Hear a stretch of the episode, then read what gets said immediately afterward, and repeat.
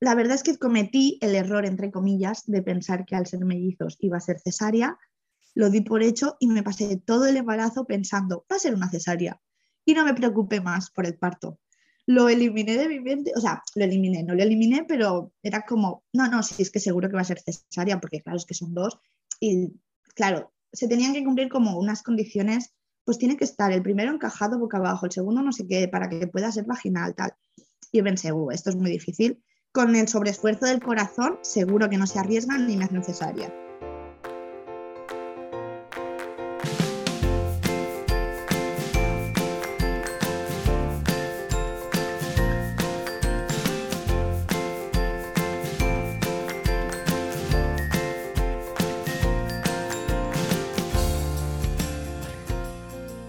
Bienvenida, esto es Planeta Parto, el podcast en el que hablo con mujeres sobre sus relatos de parto y la manera única en la que dieron a luz a sus bebés. Aquí vas a descubrir un mundo de relatos positivos y empoderadores sobre el parto.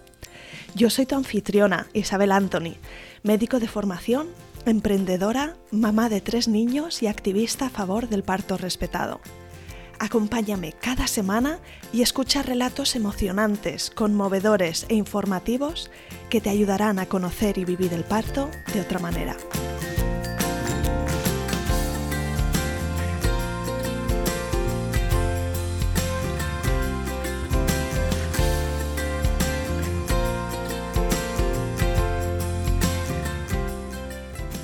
El episodio de hoy tengo conmigo a Irene Cuevas, que es mamá soltera de los mellizos John y Max, que nacieron en 2021 en un parto vaginal en el Hospital Vall de Barcelona.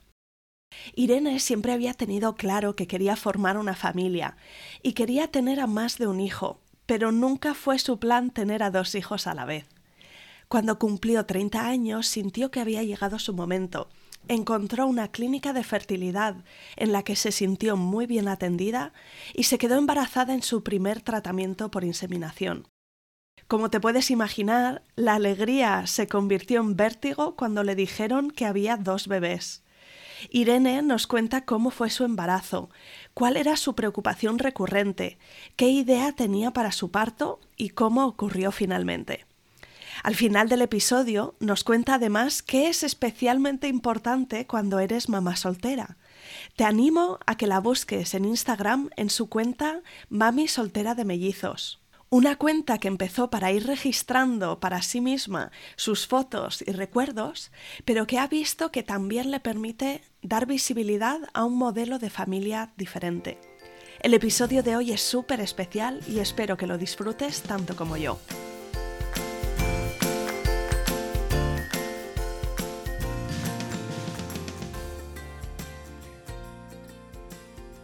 Bienvenida Irene y de verdad mil millones de gracias por estar aquí conmigo esta mañana. Pues gracias a ti. Tengo mm, muchas ganas de escuchar tu relato de parto, pero vamos a empezar por el momento presente y te voy a pedir que me cuentes eh, alguna cosita sobre ti, pues de dónde eres, dónde vives, cuántos sois en vuestra familia, qué te dedicas, aquello que, quieras, una primera pincelada. Pues mira, eh, me llamo Irene, tengo 32 años vivo en un pueblecito a las afueras de Barcelona y vivo con mi perra y con los dos niños. Eh, aunque sí que es verdad que ahora estamos pasando una temporada en casa de los yayos porque los bebés son muy pequeños y así me ayudan.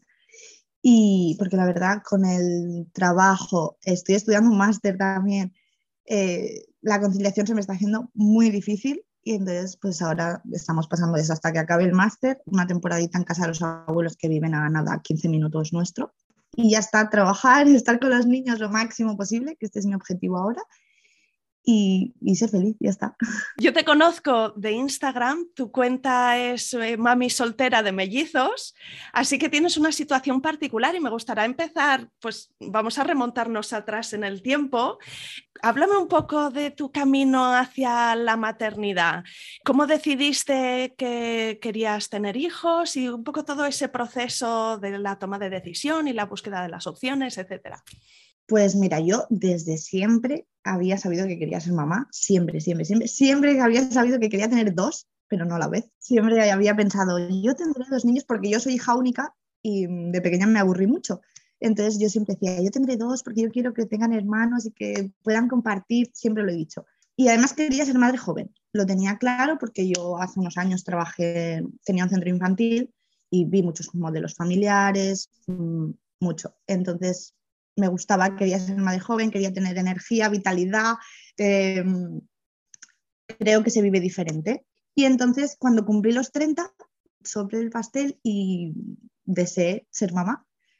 Hacía bastantes años que no tenía pareja estable y las parejas que he tenido la verdad es que no las veía para nada como para formar una familia. Siempre he sido de pensar de mejor sola que mal acompañada. Así que fui ya como buscando una línea para conseguir ser mamá. Pues me compré un piso, intenté, dejé de ser autónoma para buscar un trabajo más estable. De hecho, mm, ahora trabajo en, una empresa pública, aprobé unas oposiciones y, y con el hecho de buscar estabilidad. O sea, este era el objetivo para poder ser mamá. Y me fui a la seguridad social, hablé con mi ginecóloga y le dije, quiero ser mamá soltera. La ginecóloga no tenía ni idea de que esto lo cubría la seguridad social. Investigó y me dijo, ah, pues sí, me apuntó, pero claro, la lista de espera, sobre todo aquí en Barcelona, es muy larga.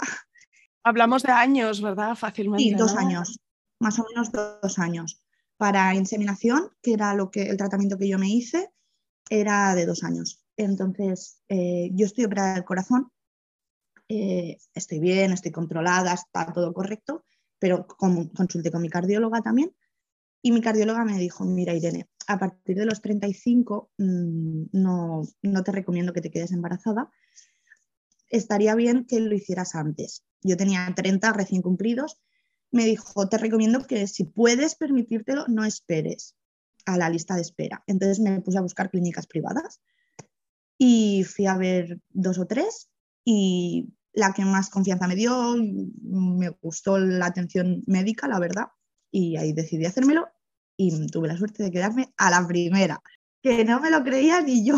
En ese, en ese sentido, a lo mejor hasta te pilló por sorpresa, ¿no? Que fuese tan, tan rápido.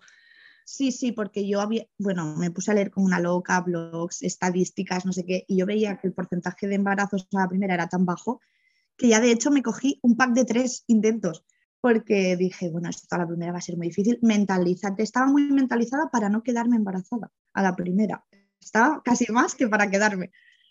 Y no pasa nada, Irene, si no te quedas, pues otro intento, venga. Y ya iba muy, muy, muy mentalizada y, no hizo falta. Bueno, háblame también en este proceso de qué te decía tu entorno al respecto. No sé si tenías el apoyo de tu familia, de tus amigas, si fue algo que hiciste, eh, o sea, que compartiste con tu entorno y encontraste que eh, tenías el apoyo o al revés, quizá un poco de resistencia, opiniones, gente que te dijo que estabas loca. La verdad es que he tenido mucha suerte porque lo compartí con todo mi entorno, no ha sido ningún tabú ni secreto en ningún momento. Al revés, yo antes de hacerlo ya lo había hablado con toda mi familia, que además somos una familia muy grande, con todos mis amigos, o sea, todo mi entorno cercano sabía que me lo iba a hacer, sabía cuándo me lo iba a hacer, porque además cuando nos veíamos era como, ay, ¿cómo vas con este tema? Y ya me preguntaban con curiosidad, porque sí que es verdad que de mi entorno no conocía a nadie que lo hubiera hecho, que hubiera hecho un tratamiento de fertilidad. Entonces era como que generaba mucha curiosidad. Mis padres también súper bien. Obviamente ya lo hice eh, intentando contar con su apoyo porque si no yo sabía que iba a ser muy difícil. Mi padre sí que es verdad que me dijo, ya está, ya te has rendido al amor. Y le dije, uy, uy, es que esto no va de amor. y nada, se lo expliqué y bien, bien, la verdad es que muy bien. No en ningún momento he tenido comentarios negativos de mi entorno. De fuera sí que alguna algunas cosas que dices, ¿en serio? Estamos en 2022, señores, por favor. Pero de mi entorno no, la verdad, estoy súper contenta y súper bien. Me interesa también saber sobre ese proceso con la clínica, pues cuánto, cuánto tiempo fue ¿no? y qué fases había, porque eh, es posible que algunas de las mamás que nos escuchen mm, les pueda ayudar a hacerse una idea un poco de cómo funciona el proceso, incluso si en tu caso ocurrió muy rápido esa, eh, eh, el, el éxito con el primer ciclo, para que nos hagamos una idea de cuánto tiempo pasa desde que te pones en contacto, te informan, qué decisiones tienes que tomar en cada momento? ¿A qué cosas te plantean? la verdad es que yo lo miré en febrero, enero, febrero creo que fue, empecé a mirar clínicas, pero enseguida encontré una que fue EasyFit, que me, me dio mucha confianza, sobre todo la parte mm, de mi problema cardíaco. Se centraron mucho en ello, me tuve que hacer una prueba específica para eh, asegurar de que mi corazón estaba preparado y que con el esfuerzo del embarazo y del parto no iba a sufrir. Entonces me explicaron, me explicaron muy detalladamente lo que era el tratamiento, incluso me hicieron un dibujito. Y la verdad es que me lo, me lo explicaron también que me dio mucha confianza y, decidí hacerlo con ellos. Y entonces estábamos en, en, plena época COVID. Entonces yo sí que es verdad que lo quería hacer para junio, pero lo atrasé. Lo atrasé hasta septiembre. Eso, en febrero me informé y reservé lo que era el tratamiento y, y ya hablé con ellos de más o menos cuándo hacerlo. Entonces, claro, tú tienes que prever que más o menos tienes que tener dos, tres meses mínimo para hacerte las pruebas, porque tienes que hacer bastantes pruebas, que esté todo correcto, ir allí, enseñar las pruebas y decir, pues venga, ahora empezamos tal mes. Y tú lo pactas.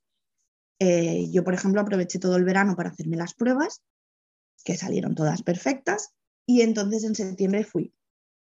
Vale, está todo correcto, pues empezamos en el ciclo de finales de septiembre. Me dijeron la última regla que te venga en septiembre, empezamos. El 27 de septiembre me vino la menstruación y yo ya empecé. Y fueron pues dos semanas de ciclo hormonal, eh, pinchándote cada día a la hora que ellos te dicen. O sea, básicamente es seguir lo que te dicen al pie de la letra, exactamente. La verdad es que tenía una doctora que yo le llamaba la Beyoncé de la fertilidad, porque siempre que iba a verla era como, te vas a quedar embarazada, súper positiva, me daba un buen rollo, súper guay. Y, y nada, dos semanas, eh, entonces me dijeron, te van controlando, te van observando cada dos, tres días, tienes que ir para ver cómo va la evolución de los folículos y a mí se me paró. En medio del ciclo eh, se me paró y me dijeron, uy, no crecen. Y yo ya, bueno, bueno, me dio entre que las hormonas me sentaron fatal. Y, que me asusté muchísimo porque dije, guau, guau, guau, estamos haciendo esto, que la medicación es cara. Dije, a ver si no me va a servir para nada. Y me dijeron, no te preocupes, vamos a esperar dos días más a ver si sigue el cuerpo evolucionando. Yo llorando como una magdalena. Bueno, dos días después sí, el cuerpo había seguido haciendo su trabajo, había seguido creciendo y lo único que pasó pues que la, la inseminación se tuvo que atrasar dos días. Si yo pensaba que iba a ser para el viernes, pues fue para el lunes o el martes de la semana siguiente, pero todo correcto. Entonces, pues nada, me dijeron, tal día, si porque son 36 horas entre que te pinchas el ovitrel para que caiga el óvulo hasta que te hacen la inseminación y tiene que ser súper clavado. Entonces, pues te envían un mensaje y te dicen, el domingo a las 12 de la noche, que fue mi caso, te tienes que pinchar el ovitrel. Y el martes a las 12, inseminación. Pues venga, perfecto. Yo tuve la suerte de que tengo un doctor eh, de cabecera maravilloso que me dio la baja porque eh, me dijo, tú tómatelo con tranquilidad y con paz y, así eso engancha mejor. que no hace falta, ¿eh? realmente no hace falta, puedes hacer vida normal, pero bueno, sí que es verdad que yo aproveché para tomármelo con calma y estar relajadita y concentrada en el proceso. Y ya está, y fui el martes y fue súper rápido, pero súper rápido que, que, pensaba que era imposible quedarse embarazada, tan rápido que fue. ¿Y cómo supiste que estabas embarazada? Claro, en tu caso me imagino que hay también controles después y entonces quizá lo la primera noticia es la ecografía, ¿no? O un test que te hacen en la misma clínica, pero no sé si tú notabas algo, si te hiciste test en casa porque no podías esperarte. Cuéntame esos días después de la inseminación. Pues mira, yo me hice la inseminación, es un martes, eh, tenías que esperar eh, dos semanas clavadas, 14 días, hasta que te hicieran era una analítica para ver la cantidad de hormona. son las, es lo peor del tratamiento. Las dos semanas de espera, la beta espera famosa, es horrible, horrible, horrible. No paras de buscar señales, síntomas, cosas. Yo no tuve ningún síntoma, cero, cero patatero. Yo me estaba como una rosa, mm, yo hacía mi vida normal, no, ni manché, ni nada, cero sí que es verdad que te dan unas instrucciones en la clínica, entonces te dicen, pues eh, yo qué sé, por ejemplo, no cojas peso, no, no hagas baños de inmersión, ciertas cosas, ¿no? Muy sencillitas. Pero yo, por ejemplo, estaba haciendo la mudanza de mi piso. Pues yo Difícil no coger pesos. Claro, llamé a más gente para no coger peso. Entonces me hicieron la mudanza, amigos, familia, de todo. Y eso fue el fin de semana de antes. Yo tenía martes igual la analítica, pues el fin de semana de antes tenía la mudanza. Y la verdad es que pensé, mira, si no me he quedado embarazada, porque yo estaba con que mm, no me había quedado. De hecho, el día de la mudanza, hablando con mi tío, le dije, Tete, creo que esto no ha funcionado porque a mí me duele de que me va a venir la regla. Y me dijo, bueno, pues no pasa nada, no has cogido más intentos, pues te haces otro y ya está, no pasa nada. Y dije, pues me voy a hacer un test y si me da negativo yo me pongo a montar muebles como una loca. Y me salió positivo. El lunes me hice un test, pero por quitármelo de encima y seguir mi vida. Y me salió positivo como una casa. y al día siguiente ya me hice la analítica y además ya me dio bastante, bastante hormona, con lo que significaban dos bebés. Miran, lo recuerdo y es que me emociono y todo porque fue tan increíble. O sea, yo, claro, salí del baño, me acuerdo, estaba en casa de mis padres, salí del baño con el, con el test en la mano, se lo enseñé a mi madre y mi madre, ¡guau, es positivo! Vino mi padre de trabajar, papá, que ha dado positivo. Y mi padre lo primero que me dijo fue, bueno, tranquila, es muy pronto. Al día siguiente me hice otro test que me volvió a dar positivo. Luego me hice la analítica, que por la tarde me salió, sí, yo leí cómo se interpreta la analítica, ¿no? Porque yo leía todo, yo súper informada. Si te dan más de 50 significa embarazada y a mí me dio 283. O sea, digo, embarazadísima. Entonces la clínica me dijo, hay que esperar, hay que esperar a la eco, 10 días. Y dije, venga, otra vez a esperar. Volvimos a esperar, fui a la clínica y, y ya la cabeza ahí, En esos 10 días yo ya avisé a las que quería que fueran las madrinas y les dije, estoy embarazada. ¡Guau, locura! Y quiero que seas la madrina si todo va bien. Y elegí dos amigas y, fui a la clínica con toda la ilusión del mundo. Como ya, ¿estabas sola en esa visita? Eh, sí, sí, fui a todas las visitas sola. No sé por qué, pero también por el COVID y todo esto, como solo dejaban entrar una persona, pues la verdad es que pensé, ¿para qué va a venir nadie si se va a tener que quedar en la sala de espera? Cuéntame cómo fue, claro, yo me imagino que, con el ecógrafo, pues la, persona que estaba haciendo la ecografía mm, se giró hacia ti en algún momento y te dijo, pues hay dos latidos. Fue increíble, fue increíble porque yo entré, entré en plan, por favor que me digan que sí, que sí, que estoy embarazada. Este era mi objetivo de la visita y de repente escucho a la doctora hablar con la enfermera, decirle, se ven dos bolsas. Y yo pregunto, digo, ¿que se ven dos qué? Y dice, ahora hablamos, me dice. Y yo ya era como, ¿qué está pasando? Algo no va bien. Lo fue lo primero que pensé. Y entonces me dice, mira, se ven dos bolsas. Eh, digo, ¿eso qué significa? Que bueno, pues que puede ser que sean dos bebés pero tampoco te lo puedo asegurar porque es muy pronto y a veces hay uno que se reabsorbe, desaparece, uno incluso se come al otro, que esto me parece increíble que pudiera pasar. Yo me quedé congelada, petrificada, me, casi me da un patatús ahí en medio. Hasta la enfermera me decía, pero ¿te encuentras bien? porque estaba que no daba crédito. Y en esas que me dijo, tenemos que esperar 10 días más. Normalmente en esa visita, si tú das positivo, ya te, te envían a tu ginecólogo pero en mi caso me dijeron de esperar 10 días más para ver la evolución. Dice, nos vemos de aquí 10 días otra vez y ya vemos si se han implantado las dos bolsas, ha desaparecido alguna y tal.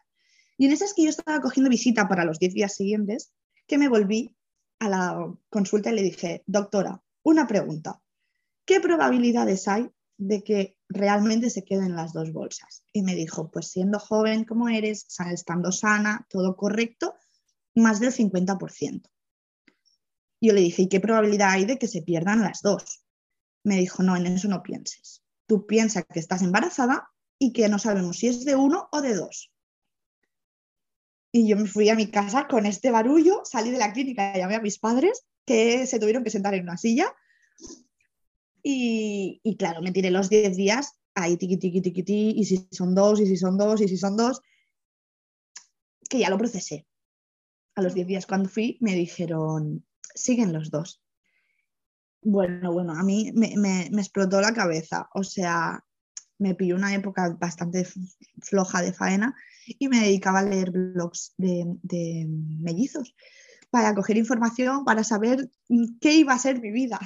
Sobre todo buscaba madres solteras con mellizos, sí que encontré algunas, dije, vale, se puede, se puede, solo hay que organizarse, hay que ver cómo se hace esto. Y, y la verdad es que fue muy bien, pero yo estaba muy asustada. O sea, yo decía, madre mía, la que se me viene encima, eh, vaya berenjenal. Pero por otro lado era como, ay, qué ilusión, qué bonito. Y mi madre me decía, ¿tú no querías dos? Pues toma, ya los tienes. Y yo decía, ya, pero uno. bueno, la vida es así, y a veces te sorprende tus hijos son de, dos óvulos y dos espermatozoides que los dos se implantaron y entonces son hermanos que, bueno, se parecen y se van a parecer siempre, igual que los hermanos se pueden parecer entre sí, mm, ¿verdad? Pero había dos placentas, dos bolsas, este es el tipo de... Sí, era todo independiente, eran dos bolsas, dos placentas, dos óvulos diferentes simplemente compartieron el mismo espacio en el mismo embarazo, pero todo lo demás era y menos mal porque realmente es el tipo de embarazo más común dentro de los múltiples y el que menos riesgo lleva. Porque todo lo que es compartir siempre puede traer más complicaciones. Todo lo que es más independiente para los bebés es mejor. Bueno, pues háblame entonces del seguimiento al embarazo. Ya te cambiaste a tu ginecólogo. No sé si fuiste por la seguridad social o tenías una mutua. No, seguridad social. Fui, de hecho, yo como ya mi intención era hacer todo en la seguridad social, lo que fue el tratamiento de fertilidad lo hice por privado, pero mi idea era hacerlo todo en, pública y así sigo. Llamé a mi cardióloga, le avisé, le dije estoy embarazada eh, y ya eh, mi cardióloga es del Hospital Vallebrón, entonces ya me, me, dijo, pues no te preocupes, te derivo directamente a la ginecóloga de embarazos múltiples, que son embarazos de riesgo, aquí en el hospital y ya me llevaron todo el embarazo allí en Vallebrón, en la unidad de, embarazos de riesgo. Además me hicieron, claro, yo tenía como control doble, yo estaba súper vigilada porque estaba por el embarazo de riesgo, por ser múltiple y por el corazón. Entonces tenía como un montón de visitas médicas.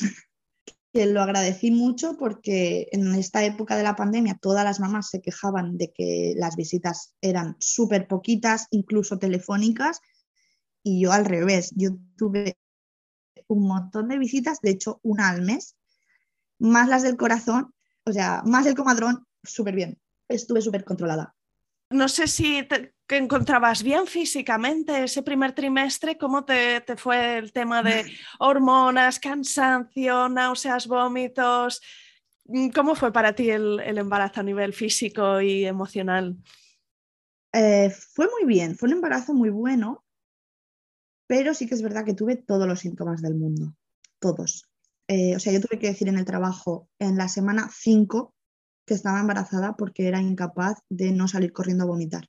O sea, claro, digo, no puede ser, la jefa me está viendo aquí salir corriendo cada 20 minutos y tengo que hablar con ella. De hecho, es que se me notaba la barriga, porque es que yo enseguida me hinché, tuve un montón de barriga enseguida, se me notaba, no me entraba mi ropa, y te estoy hablando de semana 5, o sea, que yo decía, es imposible, pues no, no me entraba mi ropa.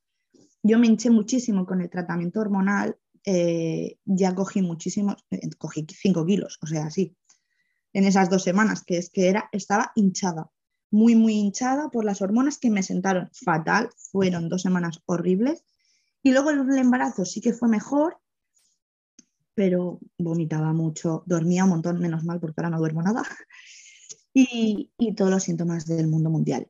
Pero ellos estaban bien y yo, pues fuera de lo que eran los síntomas no así muy bestias, pues también estaba bien. Así que fue bastante. ¿Tuviste algún susto en algún momento del embarazo? Eh, bueno, en la semana 30, y, 30, 31 del embarazo empecé a tener contracciones. Y, y, la verdad es que mi comadrón era muy guay, del CAP de aquí, del pueblo, tenía un comadrón que me, encantó y hablé con él, le dije, me está pasando esto. Eh, a mí como que me daba una atención un poco especial, porque claro, todas las chicas eran de un bebé en pareja, no sé qué, y mi situación llamaba más la atención. Mamá soltera de mellizos, wow. Entonces era como, cualquier cosa que te pase, tú me escribes, cualquier cosa, tú me llamas. Y yo enseguida le llamaba, porque me daba mucho miedo que pasara algo sin yo enterarme. Entonces, a cada cosa yo prefería pecar de pesada que, me encontrara alguna sorpresa. Y me dijo, Irene, vete a urgencias, porque es muy pronto para tener eh, contracciones. Me fui a urgencias al Vallebrón y mm, tuvieron que medicarme para parármelas, porque realmente no estaba dilatando ni nada, pero era muy pronto para tener contracciones. Entonces me medicaron y me las pararon. En medio del embarazo pasé el COVID, eh, como en Semana Santa, más o menos, pasé el COVID, lo pasé fatal, fatal. Los 10 días en la cama, horribles, y, luego ya bien. Y hacia la semana 33, que yo tenía revisión, yo me encontraba súper bien, todo súper contenta, pero sí que es verdad que yo ya era, estaba gordísima, o sea, me engordé 22 kilos, eh, pero aparte de los kilos, es que yo estaba muy hinchada, o sea, era, veo las fotos y digo, madre mía, las visitas de cardiólogo también fueron súper bien, súper perfectas. Sí que es verdad que me dio unas pautas para el parto, por ejemplo, no me dejaban estar eh, como boca arriba, tenían que estar de lado en el momento del parto, una serie de indicaciones. Me tenían que poner cierta medicación para tal. Me dijo que eran bastante básicas, nada especial. Yo podía tener, de hecho me recomendaron tener parto vaginal, o sea, mm, nada muy específico. Pero bueno, sí que es verdad que me controlaron todos los trimestres a ver cómo iba el sobreesfuerzo del corazón. Que fue, o sea, porque me explicaron que mi corazón como que latía poquito y al estar embarazada me pasó al revés. Tenía taquicardia. El corazón se puso a las pilas y, entonces lo que me controlaron era eso, que la taquicardia no fuera más, que no, no fue el caso y la verdad es que bastante bien. Y entonces en la semana 33 tenía revisión, fui, pero fui, excepto que ya, ya estaba muy, muy gorda y que iba caminando así como un pato, por la calle porque ya era como, Dios mío, no puedo con mi cuerpo. Por el resto yo estaba bien, normal. Y ya me dijeron, uy, tienes la tensión un poquito alta. Y me empezaron a tomar la tensión una vez, otra vez, otra vez, siete veces seguidas, yo no bajaba. Y me dijeron, te tienes que ir a urgencias. Claro, yo decía, pero si yo me encuentro bien. No, no, te tienes que ir a urgencias. Nada, fue, fue increíble porque abrieron la puerta de la consulta y estaba esperándome ya la chica para llevarme a urgencia. O sea, yo dije, la atención médica de 10. Me llevaron a urgencias y me dijeron, todavía no se puede considerar preeclampsia, pero estás al borde. Vete a casa y contrólate. Si tienes dolor de cabeza, si ves estrellitas, si no te encuentras bien, si te mareas y vomitas, te vienes corriendo. Vale, bueno, pues yo me voy, todo bien, y a los dos días ya me levanté con un dolor de cabeza fatal y yo en esa época, el último mes de embarazo, estuve viviendo en casa de mis padres porque me dijeron, vente aquí por si acaso, por si hay que salir corriendo, que lo tengamos todo preparado y todo a mano. Y entonces yo ya subí y le dije a mi madre, mamá, vamos al hospital porque aquí yo no me encuentro muy bien. Y fuimos al hospital y ya no salí, me ingresaron por preeclampsia grave porque no me dieron medicación para el dolor de cabeza, pero mi cuerpo no, no, no reaccionaba, no, no, se me iba el dolor de cabeza y entonces lo catalogaron de, grave. Y estuve ingresada pues una semana, sí, una semana en urgencias, que me dieron una habitación así chiquitita dentro de urgencias. Eh, por preeclampsia grave me estuvieron vigilando cada hora, que fue horrible, o sea, porque descanso cero. Cada hora durante las 24 horas, por la noche también. Entonces me controlaban la tensión y me medicaban. Yo a la que me medicaron, la verdad es que sí que noté que el cuerpo como que se me relajó y yo me encontraba bien, pero al día siguiente de... A mí me ingresaron un miércoles y el jueves vino la ginecóloga a hablar conmigo y me dijo, mm, vas a tener a los bebés. Y dije, ¿cómo?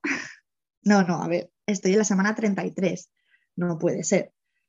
Eh, sí, sí, sí puede ser, nos vamos a esperar a la 34 para que no sean, a partir de la semana 34 ya no se consideran grandes prematuros.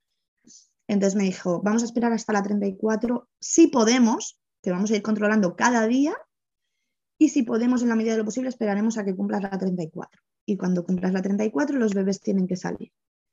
Y yo le dije, pero vale, si yo ahora estoy medicada, ¿me puedo quedar aquí así medicada dos semanas más, por ejemplo, hasta la 36? Y entonces sacarlos y me dijo, no, tienen que salir ya. Eh, vamos a esperar hasta el domingo, que es cuando cumples la 34, para darles unos días más. Me pincharon la maduración pulmonar porque ellos todavía los pulmones no los tenían eh, del todo maduros, que me asusté un montón cuando me dijeron, vamos a pincharte de maduración pulmonar. Fue como, ¿qué? No, no, no, pero ¿qué está pasando? Fue muy rápido todo. Y, y, tuve que hacer un trabajo de asimilación bastante grande.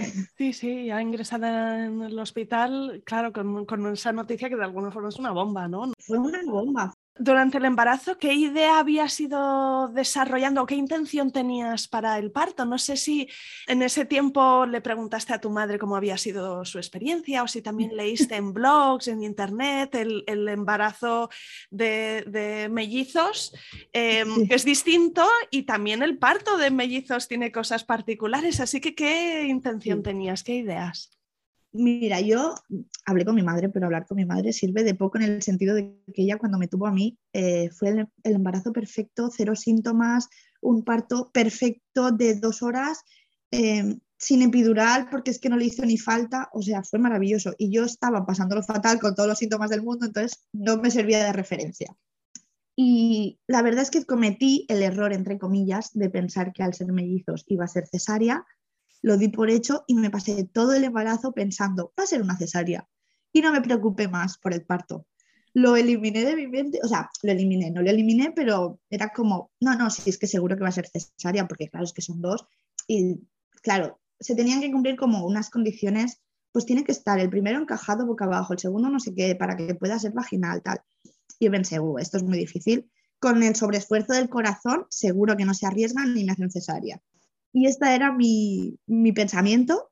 Luego al final, en el último trimestre ya me di cuenta que los médicos no querían que fuera cesárea y que iban a intentar por todos los medios que fuera vaginal. Y entonces ya ahí tuve que decir, vale, Irene, ponte las pilas porque esto va a ser vaginal. Nadie me lo aseguraba, ¿eh? siempre me decían, intentaremos, no te lo podemos garantizar porque nunca se sabe lo que va a pasar en un embarazo y en un parto de mellizos, pero lo vamos a intentar. Yo decía, bueno, pero si van a sufrir, pues me daba mucho miedo el parto. Entonces yo le decía, si van a sufrir, casi mejor cesárea. Me decían, no sabes lo que estás diciendo. Mejor vaginal. Mejor vaginal, mejor vaginal, mejor vaginal. y fue vaginal. O sea que cuando te dijo, cuando estabas ingresada, que esperarían unos días a la semana 34, me imagino que empezaron a hablar de hacer una inducción, ¿no?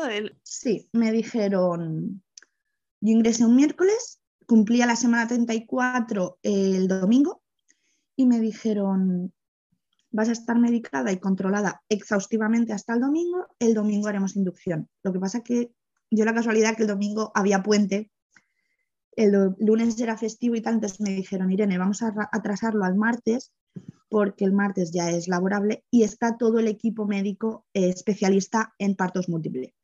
Y yo dije, hombre, pues sí, prefiero especialistas, la verdad yo estoy bien, me encuentro bien. Sí que es verdad que ya estaba agotada. Eh, yo podía salir eh, de la habitación a caminar, yo, o sea, podía más o menos moverme, pero sí que es verdad que el cuerpo llegó un momento que no me daba para más y yo tenía que salir en silla de ruedas porque es que caminar me costaba una barbaridad. Yo, mi cuerpo estaba al límite. Es que ya no podía más. No Probablemente más por la preeclampsia que por el embarazo, pero se, suman las dos. Por la preeclampsia. Aunque yo estaba controlada y medicada y todo, llega un momento que el, cuerpo es muy sabio y, y, te, bueno, no sé, yo es que solo hacía falta verme, ¿sabes? Es que estaba al límite. Entonces, nada, yo me esperé. Yo seguía, aunque yo me notaba el límite, yo seguía diciendo que yo me esperaba, que no pasaba nada, que los niños contra más tiempo dentro mejor, porque me daba mucho miedo que salieran pronto. O sea, a mí cuando me dijeron que iban a salir en la 34, pedí una reunión, bueno, le pregunté a la ginecóloga que cuál era el riesgo de que salieran prematuros tan chiquititos y siendo dos, la verdad es que venían con muy poquito peso. Entonces me dijeron, pues vamos a pedir una reunión con el equipo de neonatos Y vino la doctora, se reunió conmigo y me explicó más o menos lo que podíamos esperar.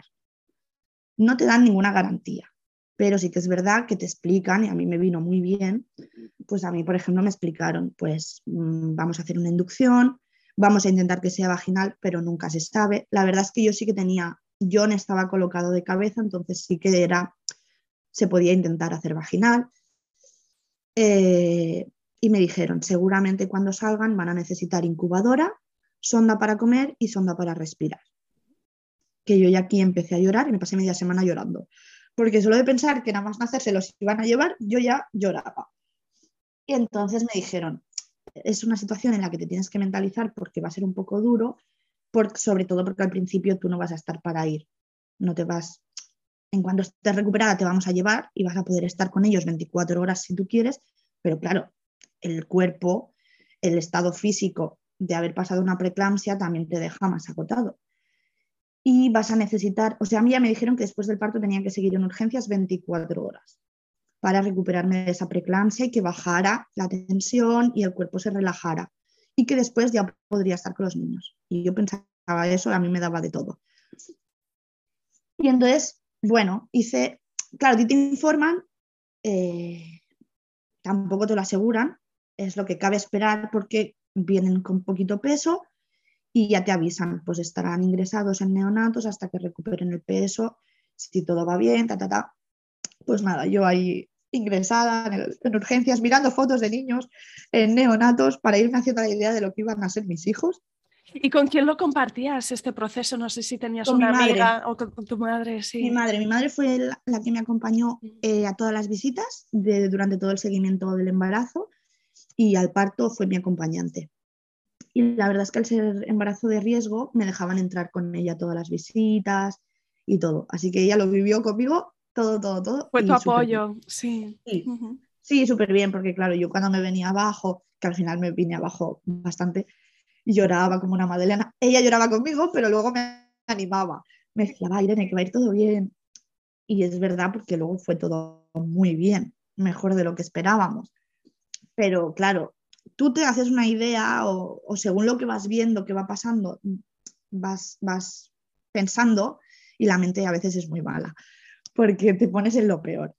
Y claro, a mí me dijeron, los niños van a necesitar sonda para respirar. Y yo, ay Dios mío, los niños que no van a poder respirar, pobrecitos. Yo me los imaginaba con la sondita puesta, que oye, que si lo necesitan, pues es lo que hay. Todo lo que sea necesario para que ellos estén bien. Pero yo solo de pensarlo ya lloraba. Y entonces ya me dijeron, mira, al ser puente nos vamos a esperar. El parto será el martes, pero lo empezaremos a inducir el lunes. Entonces el lunes ya me llevaron eh, al, paritorio y empezaron con la inducción. Entonces eh, estuvimos mi madre y yo en el paritorio todo el rato. Y la verdad es que fue, como yo ya mm, desde la semana 30 había tenido contracciones, yo ya estaba teniendo contracciones. A mí me tuvieron que tener muy vigilada por el tema de contracciones. Mm, el tapón lo tenía súper cerrado. ¿eh? O sea, a mí me vigilaban y me decían, esto está súper cerrado, no te preocupes, que estas contracciones no pasa nada pero bueno, me iban vigilando. Entonces yo enseguida que empezó la inducción, yo empecé a tener contracciones fuertecitas. Y aguanté pues como 10 horas. A las 10 horas sentada en una silla porque no sé por qué no quería ni ver la, la, la hamaca esta, ¿cómo se llama? La camilla. Llevaba toda la semana en la camilla y yo ya estaba en la camilla hasta arriba.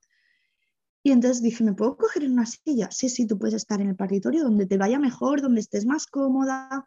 Entonces me puse en una silla, ahí a tener mis contracciones, 10 horas, y a las 10 horas eh, me dijo mi comadrón, Irene, tu cardióloga ha dejado escrito que tienes que ponerte la epidural. Estás dilatada ya de 4 centímetros, no hace falta que esperes. Ponte la epidural y deja de sufrir. Y yo, la verdad es que no sé por qué, en ese momento le dije, no, no, si tampoco estoy tan mal, yo me espero. Y me esperé un poquito más, pero sí que es verdad que llegó un momento que las contracciones eran muy seguidas, eran pues cada minuto, minuto y medio. Y no era por lo fuerte, porque la verdad no me parecieron tan fuertes, me lo esperaba mucho peor, pero sí que eran muy seguidas y, agota, agota mucho y entonces... Eh, Venías de una semana de no dormir, de estar controlada, claro, de claro, noticias mi estado... Claro Todo eso, todo eso suma, todo eso suma y luego además que en una inducción a menudo las, las, contracciones son intensas, son muy seguidas, no dejan mucha respiración entre una y otra. Supongo que avisaste y vino el anestesista. Sí, me, me insistieron bastante, ¿eh? me lo dijeron como tres o cuatro veces antes de que yo aceptara. Y al final dije, pues mira, sí, llama. Y a las 11 de la noche vino, vino el anestesista eh, me dio una contracción y dice, ¿te está dando una contracción? Digo, sí. Dice, pues no te preocupes que va a ser la última. Y efectivamente, maravillosa la, epidural, fue lo mejor que me pasó en esa semana, porque yo dejé de sufrir. Eh, claro, yo decía, ¿y esto cuánto dura? No, no, no te preocupes. Hasta que los bebés nazcan, tú ya no vas a sentir dolor. Y así fue, estuve 24 horas con la epidural puesta, eh, así con una valvulita que me salía de la espalda que cada 45 minutos me iba entrando epidural. Tuvieron que bajármela al día siguiente, el martes por la mañana, pedí que me la bajaran porque ya llegaba un momento que no me sentía casi nada del cuerpo porque era demasiada epidural. Me la bajaron, luego cuando me volvió a doler me la volvieron a subir un poquito, pero súper bien, la verdad. Y el martes ya, ya todo esto con el proceso de dilatación, que fue bastante lento. Fue muy bien, pero fue bastante lento. Eh, como mi cardiólogo había dejado escrito que yo tenía que estar de lado, pues nada, yo de lado para un lado, luego para el otro, me iba girando en la camilla, necesitaba ayuda para girarme porque es que no podía sola. Hasta que me dio un momento que exploté. Un agobio, un agobio muy grande, lo pasé muy mal, lo pasé peor ahí que en el parto en sí, porque yo estaba conectada a muchas cosas, por la preeclampsia, por el corazón, eh, tenía el pulsómetro, el tensiómetro, eh, no sé qué, la epidural. Dos monitores porque llevabas dos bebés, ¿no? O sea, dos cinturones. Exacto, los monitores, las correas, exacto, exacto. O sea, era. Tengo una foto que, da, que pobrecita de mí, o sea, conectada por todos lados. Y me agobié, me agobié mucho y vino una, una comadrona y me dijo, ¿qué te pasa? ¿Qué te duele? Porque yo llorando. ¿Qué te duele? ¿Qué te duele? Digo, no, si es que no me duele nada, es que estoy muy agobiada y me mira y me dice, hombre, la verdad es que tienes tantos cables que no me extraña.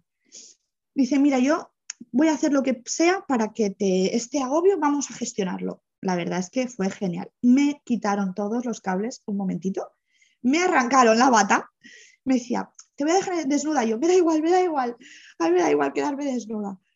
Y entonces me dijo, venga, empieza a mover los brazos. Empecé así como a hacer aspavientos con los brazos para moverme un poco y tener un, momento de sensación de libertad. Y nada, a los dos minutos me dijo, te tengo que volver a conectar. Pero bueno, yo ya estaba mejor. Dije, vale, vale, gracias, gracias. Y nada, me volvieron a conectar. Yo ya mi nivel de ansiedad y de agobio bajó un poquito. Y entonces ya empezó la recta final del, del parto. Que enseguida me vino, claro, porque el control lo hicieron todo comadrones. Pero de repente se plantó una ginecóloga allí en mi habitación. Hola, soy la ginecóloga. Digo, ¿y qué pasa? Digo, porque claro, a ti te van explicando, vamos a, esperar dos horas más, vamos a esperar ahora tres horas más, vamos a esperar no sé cuántas horas más, vas así. Poco a poco te van diciendo, ¿no? Lo que viene después.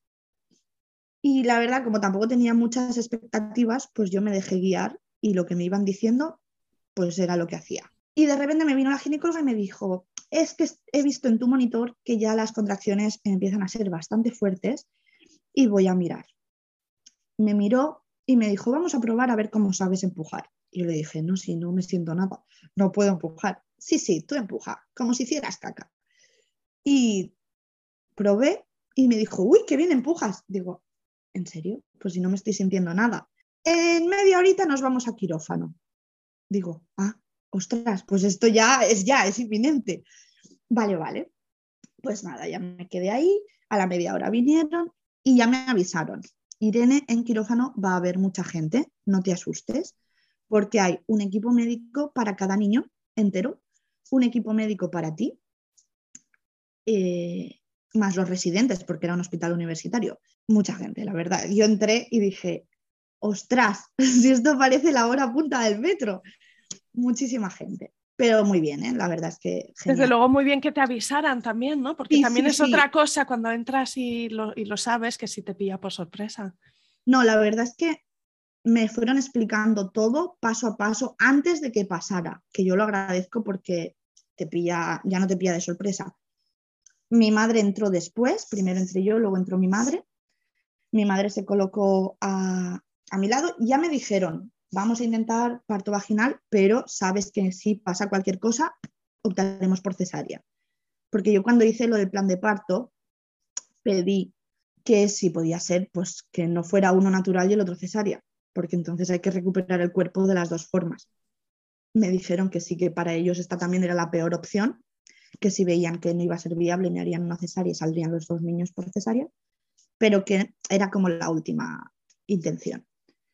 Y fue súper rápido, o sea, dos horas estuve en el quirófano, llevaba 36 dilatando, pero lo que fue en el quirófano fue muy corto y fue muy bonito, la verdad.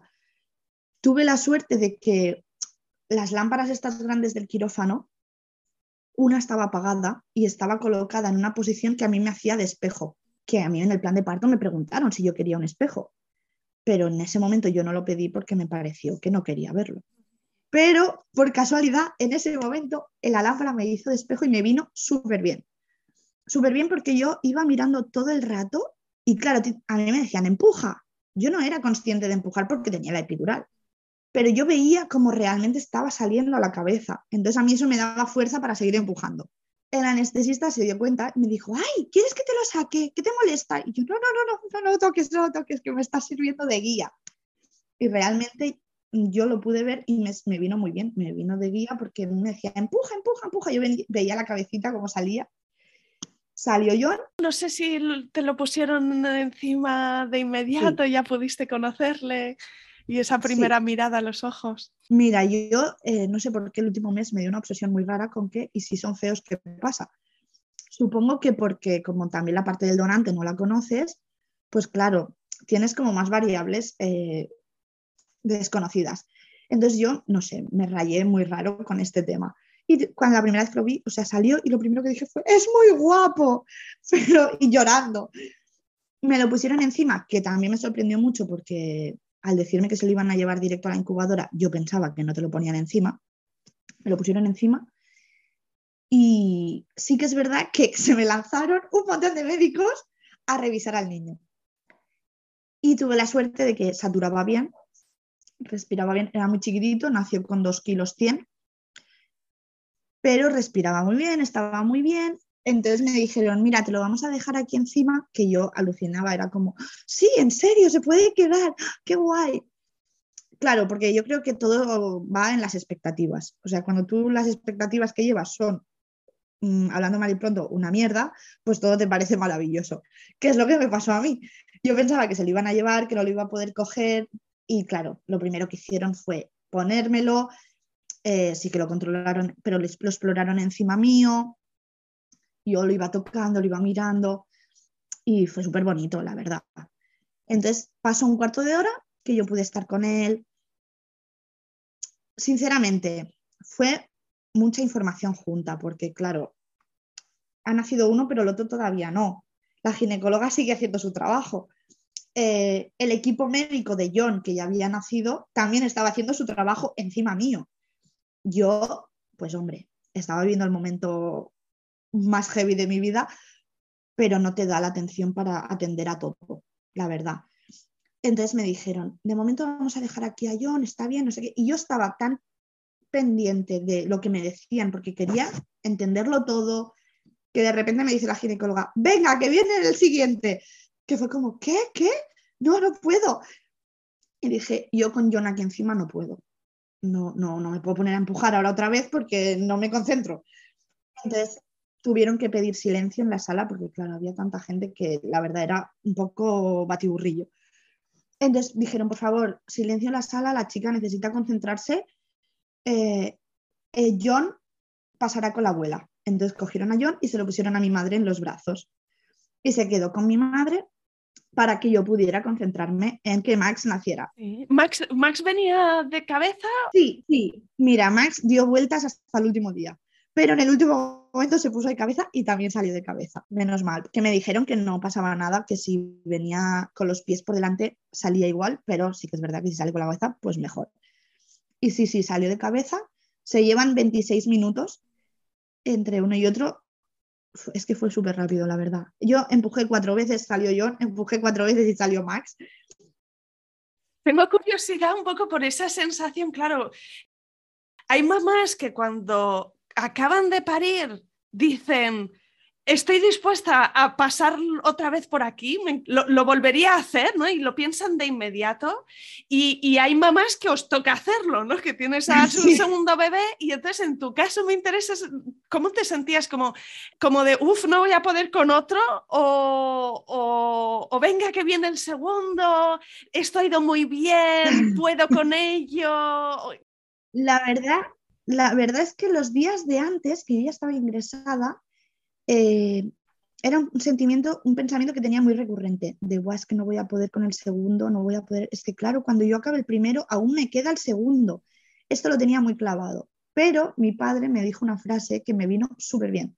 Me dijo, Irene, no pienses cuando acabe el primero, es que tú no acabas hasta que no los tengas a los dos. Es que tu faena es, es hasta el final, hasta que no nazca Max, porque ya sabíamos que Max iba a ser el segundo porque no era el que estaba encajado, eh, hasta que no nazca Max, el parto no se ha acabado. No son dos partos, es uno doble. Y esto, que puede parecer una tontería, a mí me ayudó muchísimo. Yo dije, es verdad, vale, pues me lo tomé como, como uno. Como un partido de fútbol, ¿no? Que tiene el descanso en medio, pero ya sabes que luego toca jugar el segundo tiempo. Exacto, exacto, igual. Entonces, eh, la verdad es que me vino bien este, este pensamiento y entonces fue como, venga, que viene Max. Y venga, pues vale. Y como John fue bien, pues la verdad es que pensé, pues venga, más de lo mismo. Yo puedo. claro, claro, sí. Ya ha salido uno, pues mira, esto ya está abierto, ¿sabes? Ya, pues otro. Y sí que es verdad que la epidural, claro, se me iba yendo y yo ya mm, podía empujar mejor con Max, porque ya me notaba más los músculos, me notaba más yo. Y pude, eh, claro, me decía, empuja, empuja, empuja yo notaba realmente cuando empujaba bien, cuando no empujaba bien, no sé cómo, porque es muy raro, pero tú lo notas y lo sientes y sientes cuando empujas y realmente está saliendo o no. Hay veces que empujas y no ha salido nada, o hay veces que dice, muy bien, muy bien, está saliendo muy bien, muy bien. Notas como baja. Sí, la verdad es que sí. También es verdad que yo con la lamparita esta que me hizo de espejo, es que fue súper bien porque yo lo veía. Veía cómo salía, vale, vale, venga, tenía dos, comadronas que me iban tocando la barriga, ¿no? Para decir, viene una contracción, ahora, empuja. Entonces, claro, aprovechábamos, pues cuando viene la contracción, empujo, cuando no, descanso y así. Súper bien. Y salió, salió Max, lo mismo. Digo, ay, Dios mío, es muy guapo. Mi madre que le pidió para hacer fotos, le dijeron que sí. claro, como tuvo que coger a John, le paso el teléfono al anestesista, el anestesista haciendo fotos, fue un cuadro. Pero fue muy bonito, la verdad. Y ya fue nacer Max, otra vez lo mismo, vino su equipo médico, revisó que también estaban bien y vinieron y me dijeron que me los dejaban, que no hacía falta incubadora de momento y que se quedaban conmigo. Y aquí ya fue como, Dios mío, eh, qué felicidad. Yo no, no, daba crédito, o sea, era como, ¿en serio? ¿Se pueden quedar conmigo? De verdad. Sí, sí, los vamos a tener obviamente muy controlados y va a bajar. Es que el hospital de verdad me parece increíble porque una de medios que tienen súper preparados. Estoy muy contenta de haber ido a ese hospital porque me dijeron, ellos no van a ir a neonatos, pero la enfermera de neonatos sí va a bajar. Entonces yo tenía una enfermera de neonatos todo el rato conmigo para ayudarme porque claro, mm, de repente eres madre, pero de dos niños prematuros y era como no sé ni cogerlos, porque eran tan chiquititos que a mí me daba de todo cogerlos. Y de hecho la primera noche no me dejaron cogerlos porque yo cogí mucho frío en el quirófano, mucho, mucho, y estaba tan fría que no me dejaban cogerlos para no transmitirles ese frío. Así que me los dejaron en la habitación, pero me los dejaron con una cuna térmica que les daba calorcito y a la mañana siguiente, cuando yo ya había recuperado la temperatura, entonces sí que los pude coger. Entonces entiendo que si no fueron a la incubadora no necesitaron eh, ni la sonda mm, mm, para respirar ni, para alimentarse, o sea, estaban... No, no necesitaron nada. Sí que es verdad que fue duro porque porque son prematuritos. Max pesó 1,900, con lo que además pierden luego en el hospital. Claro, ellos salieron los dos pesando menos de 2 kilos. Pero bueno, sí que es verdad que estaban sanos, saturaban bien, que era lo importante, y estaban muy, muy, muy controlados. Entonces dijeron, pues vamos a intentarlo y a ver si no hace falta. Sí que es verdad que en ningún momento me dijeron, Irene, eh, que te vas a librar. No, no, me decían, si hay algo, los ingresamos. Si hay algo, a neonatos. Si hay tal, a neonatos. Siempre lo teníamos ahí pendiente, que si pasaba cualquier cosa, ellos iban a ir ingresados, pero de momento se podían quedar. Y así íbamos como avanzando. Iban pasando las horas, bueno, venga, pues se pueden quedar con nosotros. Y súper bien, porque al final no necesitaron nada, ninguna ayuda aparte. Luego yo pasé las 24 horas siguientes en, el paritorio, la preeclampsia en cuanto parí remitió y me llevaron ya a planta con los niños.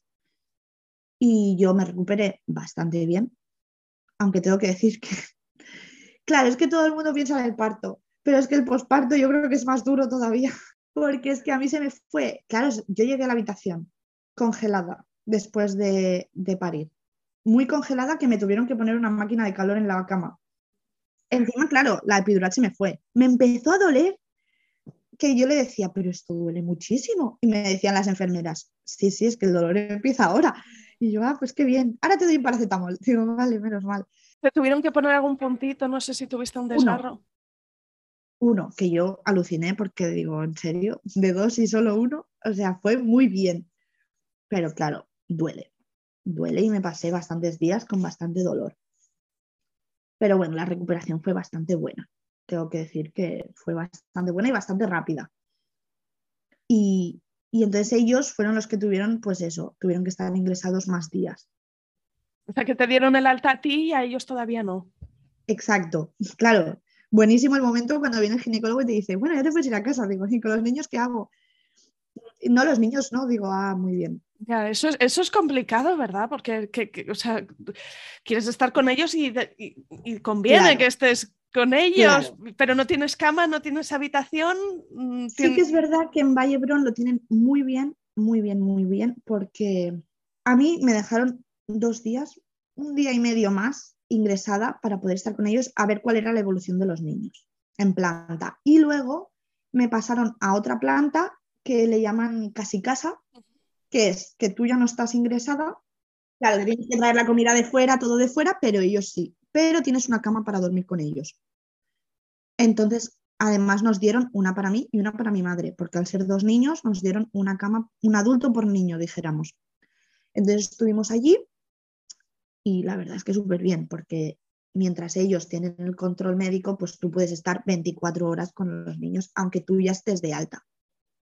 Así que eso fue súper bien. Y luego sí que es verdad que como estábamos en época COVID así complicadita, te intentan dar alta lo más rápido posible. Entonces, a, la semana nos enviaron no de alta, sino ingreso domiciliario. Entonces fuimos a casa y la enfermera venía a casa, que esto yo tampoco sabía que lo hacían y me pareció maravilloso. Me dejaron una báscula del hospital, me la llevé a casa y entonces yo les hacía los controles cada día en casa y la enfermera o venía o hacíamos videollamada. Entonces controlaban lo que comían cada día, lo que pesaban cada día, todo, todo, todo, todo súper exhaustivo. Y, me explicaba todo, la verdad es que fue maravilloso porque a mí y a mi madre, ¿eh? a las dos, porque además las dos seguíamos así la misma línea. Eh, pues cuánto tiene que comer, cuánta cantidad, mm, las cacas, cómo van, Sí, todas esas dudas que tienes de si esto es normal, esto será normal, pues si tienes una persona a la que hacérselas, da mucha tranquilidad, seguro. Cuéntame de, la lactancia, ¿qué, plan tenías, qué idea tenías y luego cómo fue, porque desde luego alimentar a dos bebés es el doble de difícil que a uno, ¿no? en cualquiera de las fórmulas que tú eligieras. Así que háblame un poquito cómo te planteaste esto. Mira, yo la lactancia eh, durante el embarazo estuve dándole vueltas. No tenía nada claro y hablé con mi comadrón y le dije, no sé qué hacer. Y entonces me recomendó un libro de lactancia eh, que no me gustó nada. no me veía preparada. o sea, no es que no me gustara, es que yo leía el libro y yo no me veía reflejada. Yo veía que lo que ahí explicaban no iba a ser mi situación real. No, no me veía. Y contra más pasaba el tiempo, menos me veía y decidí hacer eh, biberón. No, no, es que no me sentía para nada preparada para darles a los dos. No sentía que pudiera atenderlos a los dos a la vez. Eh, entonces decidí biberón. La verdad, sé que va a sonar un poco raro, pero estamos muy pesados con la lactancia materna. Las personas que decidimos hacer biberón a veces nos sentimos juzgadas, porque incluso desde el hospital te dicen, vamos a ser muy pesados con este tema. Pues no seas pesado, ya te he dicho mi elección, te he explicado el por qué, estoy en mi derecho, porque si yo no me siento preparada, no creo que sea positivo para mis hijos obligarme, entre comillas, a darles lactancia materna cuando no estoy preparada. Es que no es un beneficio en ese momento, es un beneficio si yo estoy 100% implicada. Pero si yo no me siento por lo que sea, esa presión no es buena tampoco. Y a mí, por ejemplo, me apretaron bastante. De hecho, yo ya me había tomado las pastillas en el hospital para no generar leche y vino una enfermera a masajearme el pecho a ver si salía leche. Yo le dije, pero si me he tomado las pastillas para que no me suba la leche. Ah, ¿y por qué no? Y le dije, pues porque es mi decisión. Llegó un momento que me cuadré un poco. La necesidad de justificarte tiene que ser agotador. y yo lo que entiendo, a ver, la, la, maternidad y la paternidad, es que cuando es compartida es otra cosa, porque eh, tienes un bebé o dos y, y, tienes una criatura dependiente. Y en tu caso, es una dependencia que no compartes. Significa una responsabilidad enorme. Claro, yo pensaba, si en algún momento yo no puedo, siempre va a haber alguien que le pueda dar un biberón. Si es lactancia materna, tengo que ser yo sí o sí, aunque te la puedes sacar, etcétera, etcétera. Sinceramente, me alegro muchísimo de haber dado biberón porque yo, por ejemplo, el primer biberón no lo pude dar porque no era capaz de levantarme. Yo tenía tanta falta de sueño de estar ingresada tantos días que a mí me tuvieron que poner un cartelito, eh, dejar dormir a esta chica. Y me, dolió un montón porque vino la enfermera, venga, primer biberón. Y yo le dije, es que no puedo. Y me vio la enfermera y me dijo, no, no, métete en la cama porque... Y la enfermera de mis hijos, la enfermera de neonatos, tuvo que hablar con mi enfermera y decirle, a esta chica o la dejáis dormir o no va a poder cuidar de sus hijos. Necesita descansar. Es que es tan importante el descanso, más casi casi que, el tratamiento. Y el primer biberón se lo dio mi madre y la enfermera, una a cada niño. Y yo lo agradecí muchísimo porque es que me encontraba fatal. Mm, pues, pues menos mal, porque si encima en ese momento me tengo que poner a dar el pecho, pues no sé si hubiera podido. Así de claro. Entonces, la verdad, yo estoy muy contenta del modelo de lactancia. Ellos están creciendo súper bien, súper me parece súper bien todos los modelos. Hay, claro, yo pensaba, va, con dos, ¿cómo vas a hacer pecho? Ahora he visto y he conocido familias que hacen pecho teniendo dos y se puede, pero creo que hay que respetar también las que decidimos no hacerlo. Bueno, ahora tienes a dos bebés de, ocho meses, eh, tienes mucho recorrido ya con la maternidad de, mellizos.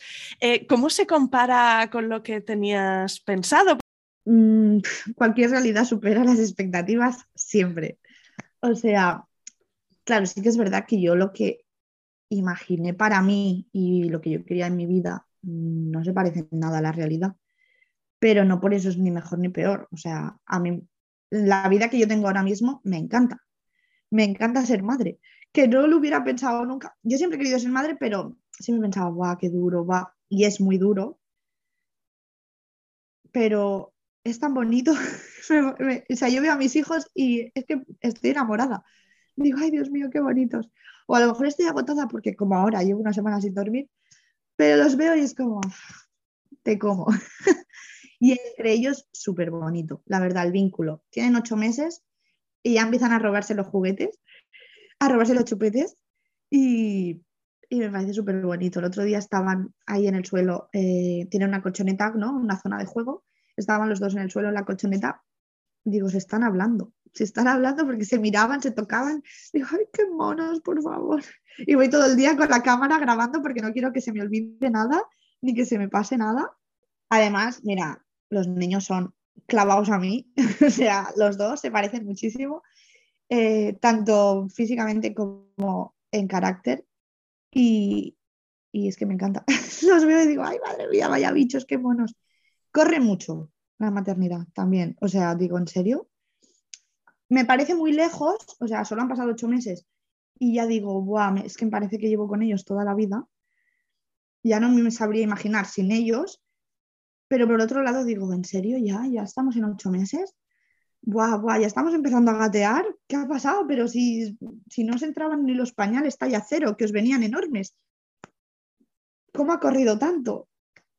Entonces me está pareciendo muy bipolar la maternidad, tanto a nivel felicidad, por un lado, 50% felicidad, 50% cansancio. 50% eh, quiero que se quede esta etapa y vivirla súper bonita y que pase la siguiente. ahora, por ejemplo, es como, por favor, ¿podemos dormir ya? Necesito dormir. Entonces es como, ¡buah! Qué bipolar todo, qué heavy, qué fuerte, porque es, yo creo que es la experiencia más heavy que te puede pasar ser madre te cambia todo a todos los niveles, de pensar, de vivir, de sentir, de todo. Y aunque sí que es verdad que yo, por ejemplo, me estoy esforzando bastante por mantener mi vida social, entre comillas, y salir de vez en cuando con mis amigos o incluso a comidas o lo que sea, llevarme a los niños, que ellos también, no me gusta hacer una maternidad solo de estar en casa, que ellos salgan, conozcan gente, vivan experiencias Mm, quiero que lo vivan todo. Quiero que sean niños sociables, eh, pues ah, yo qué sé, mis amigos hacen una barbacoa, pues nos vamos de barbacoa.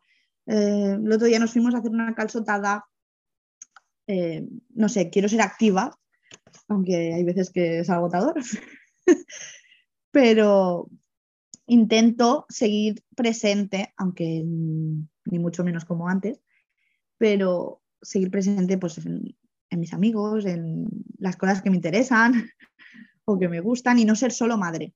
Es, encontrarnos, o sea, reencontrarnos también a nosotras mismas dentro de este nuevo rol que, absorbe muchísimo. Eh, no sé si además también has creado una, una, nueva tribu, ¿no? Has ampliado un poco tus amistades con gente con la que puedas compartir una experiencia similar y estoy pensando concretamente con otras mamis solteras que por la razón que se hayan decidido buscar una maternidad por su cuenta. No sé cómo de importante es esto, cómo de fácil ha podido ser encontrar eh, gente con la que compartir la experiencia. Yo sé que tú tienes una cuenta de Instagram donde compartes la tuya y me imagino que tu ánimo era de ayudar a otras mamás que pudieran estar buscando información. Háblame un poquito de esto, de la, de la tribu. Pues mira, la verdad eh, es súper guay, súper guay poder compartir, porque mamá soltera no significa mamá sola.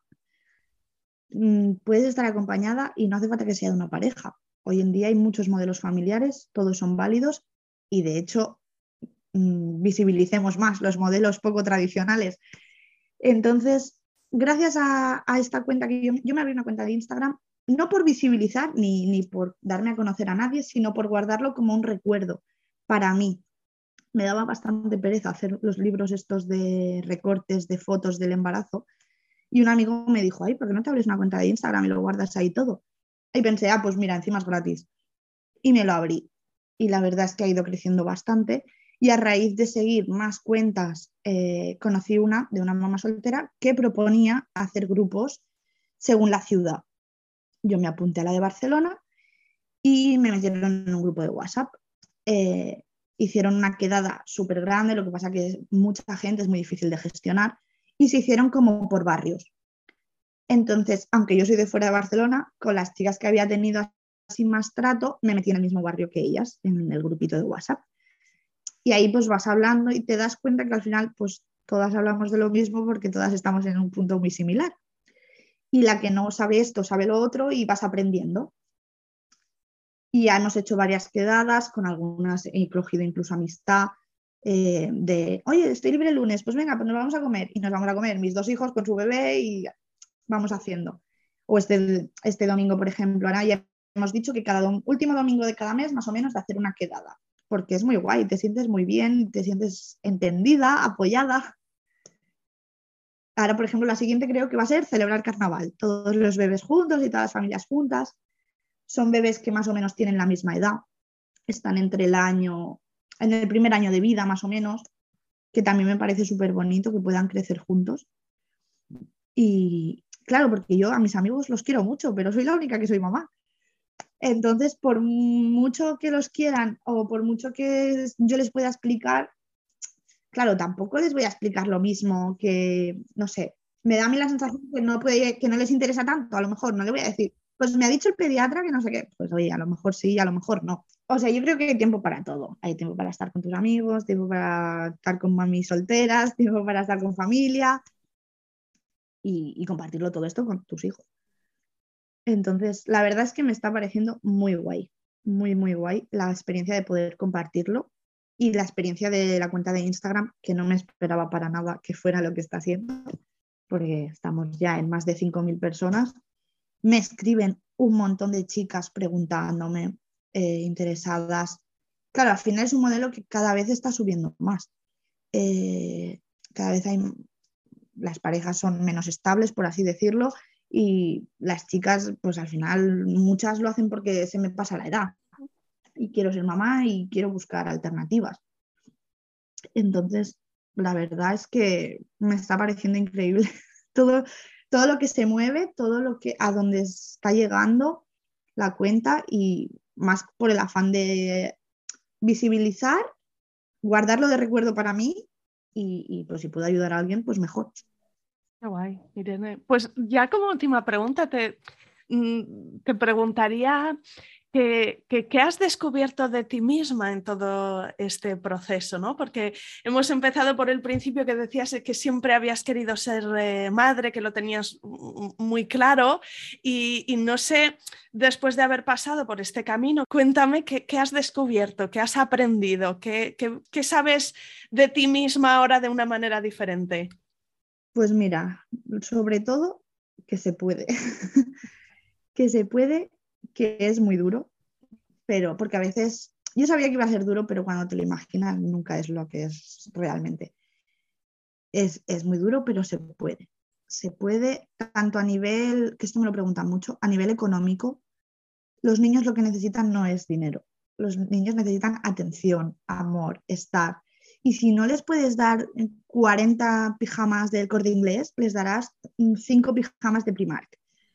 Eh, no es lo más importante. Lo importante es que estés convencida, que esto también me lo pregunta mucho, es que tengo dudas, si tienes dudas no lo hagas, que estés convencida, que sepas disfrutarlo, que se pasa muy rápido, aunque son dos años ya, pienso, wow, hace dos años, se pasa muy rápido y que se puede, y que de donde pensamos que está el límite, podemos más.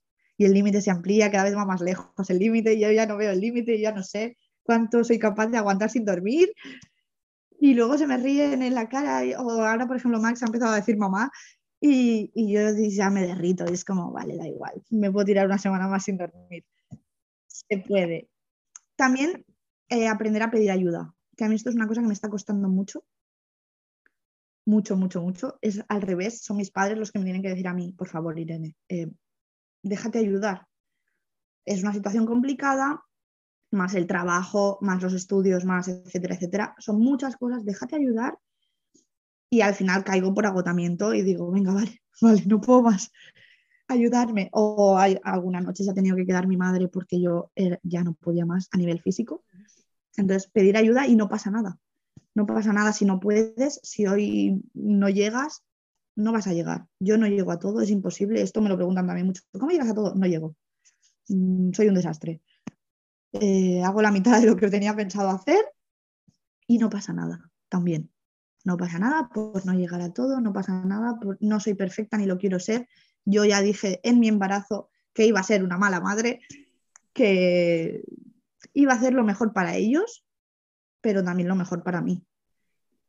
No me quiero olvidar de mí.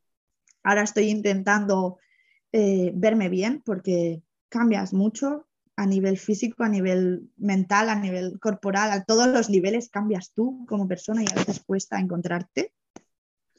Eh, cuesta sacar tiempo sin sentirte culpable, de tener tiempo para ti, porque yo a veces he sacado tiempo para mí y luego he pensado, joder, podría estar con los niños.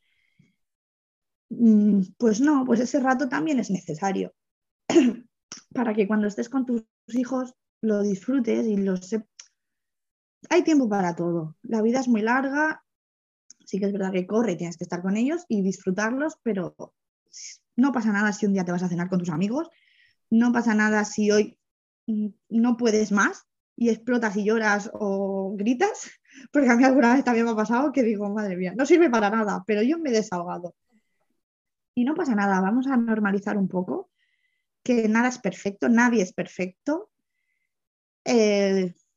El cuerpo se cansa, necesitamos dormir, necesitamos comer, necesitamos que nos cuiden a nosotros y a nuestros hijos. Y ya está. Yo creo que con eso, que me lo tengo que ir repitiendo ¿eh? a mí misma, hay veces que pienso, por ejemplo, yo esto de vivir ahora con mis padres, para mí me ha costado un montón. Porque yo decía, no, no, yo en mi piso, yo con mis hijos, yo tal, yo, yo, yo. No, llega un momento que no puedes. Y dices, pues mira, pues no pasa nada, nos quedamos una temporada aquí y cuando todo esté más controlado, ya nos iremos a casa. Y hasta luego, como veo que ellos están tan felices, pues, pues, pues me relajo.